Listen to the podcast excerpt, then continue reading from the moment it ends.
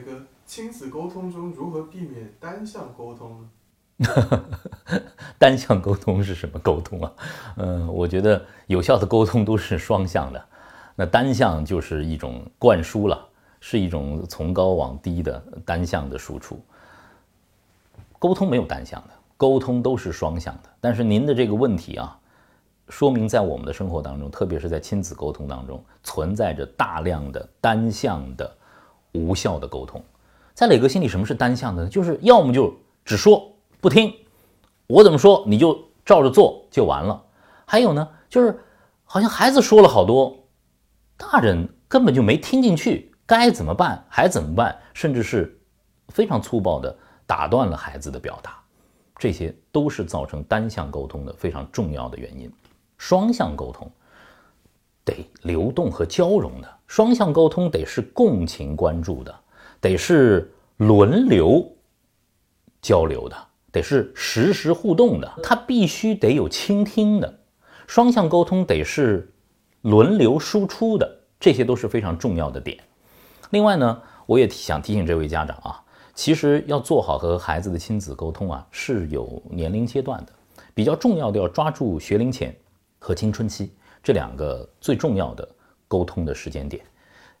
学龄前更多的是确定了你们亲子沟通的模式。而到了青春期，更多的是决定了你们家庭的亲子沟通的品质。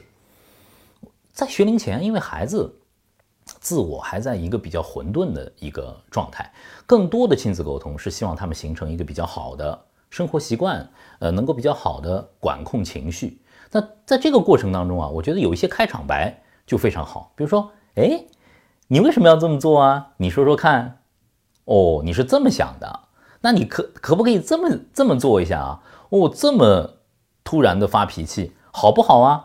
共情关注，实时的互动，要跟孩子让让小小的学龄前的孩子也有表达的机会，哎，鼓励孩子大胆的表达。这个时候让孩子说特别的重要。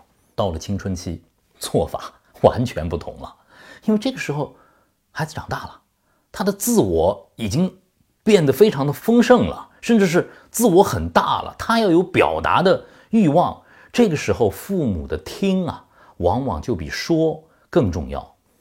哎，你说说看，爸爸妈妈先听一听。哎，你说的有道理，但是你看看，呃，我的想法是这样的，你觉得怎么样？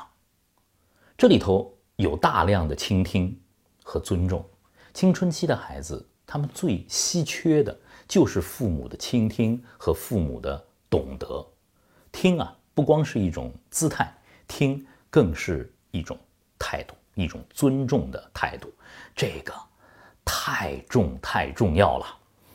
抓住双向沟通的关键对话的时期，希望更多的家庭啊都能够形成共情关注、实时互动、轮流交流、轮流输出的这种双向心流的。温暖有爱的有效沟通，这样的话呢，我们就能和孩子共同成长了。